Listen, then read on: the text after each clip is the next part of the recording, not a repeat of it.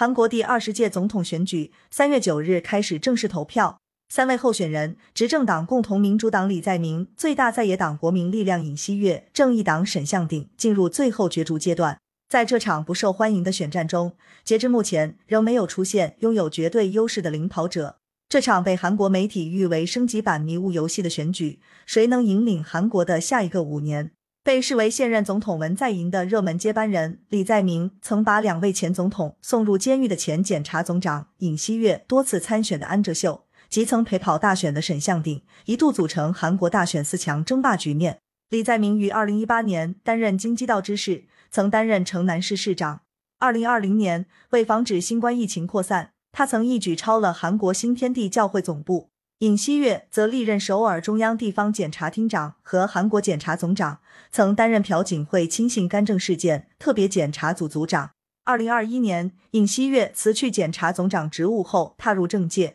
在距离选举正式投票日还有六天时，安哲秀退选并支持尹锡悦，沈相鼎支持率较为落后，两强相争格局已定。但截至大选投票前的最后一刻。多方民调都显示出李在明、尹锡悦支持率难分伯仲，这场选举也被认为是韩国近几十年来最难预测的一场。除了难以预测，此次韩国大选被韩媒形容为不受欢迎的总统选举。李在明和尹锡悦在数个月来对彼此展开不留死角的攻击，将这场选举变为一场丑闻大赛。李在明深陷一桩二零一五年的涉及地产开发的受贿丑闻。国民力量党指责他是该地产腐败案的幕后主谋，虽然本人坚决否认，但支持率依然受到影响。李在明的儿子还被曝光，曾于二零一九年一月至二零二零年七月，在一处纸牌游戏网站上传了有关购买、销售纸牌筹码的多条帖子。他还发帖称，曾到访首都圈的一处实体赌场。另一边，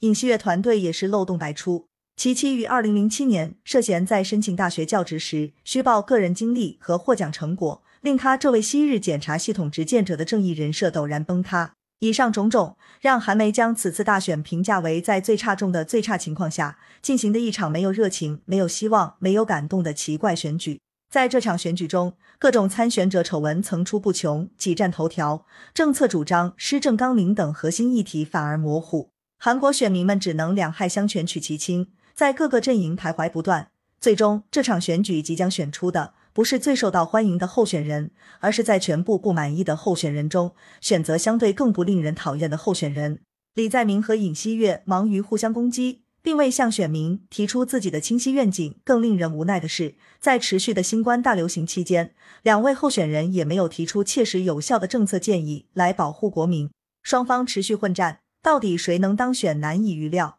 但无论是执政党的政权交替，或是由在野党取而代之的政党轮替，新的韩国总统上任后都将面临三大挑战，首当其冲的就是新冠疫情。目前，奥密克戎毒株在韩国迅速扩散，确诊病例和死亡病例连创新高。然而，本轮疫情高峰尚未出现。如果疫情不断恶化，那么政府的防疫政策可能遭到批评。其次，新任总统需考虑如何在韩美同盟下把握对朝政策问题，稍有不慎。将影响未来东北亚地缘政治格局。此外，如何在提振经济的同时进行国土规划、抑制房价、降低失业率等，创造和谐的民生经济环境，这一系列问题都将成为新任总统的烫手山芋。